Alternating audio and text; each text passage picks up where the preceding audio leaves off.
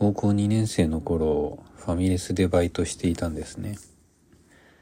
で、そのファミレスの飲み会があって、そこで、あの普段仕事では会ったことなかったんですけれども、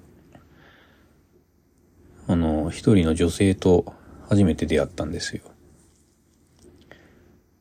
で、その人は、普段深夜に働いてて、まあだから仕事は一緒にならないんですけど、僕の7個、8個上の人だったんですね。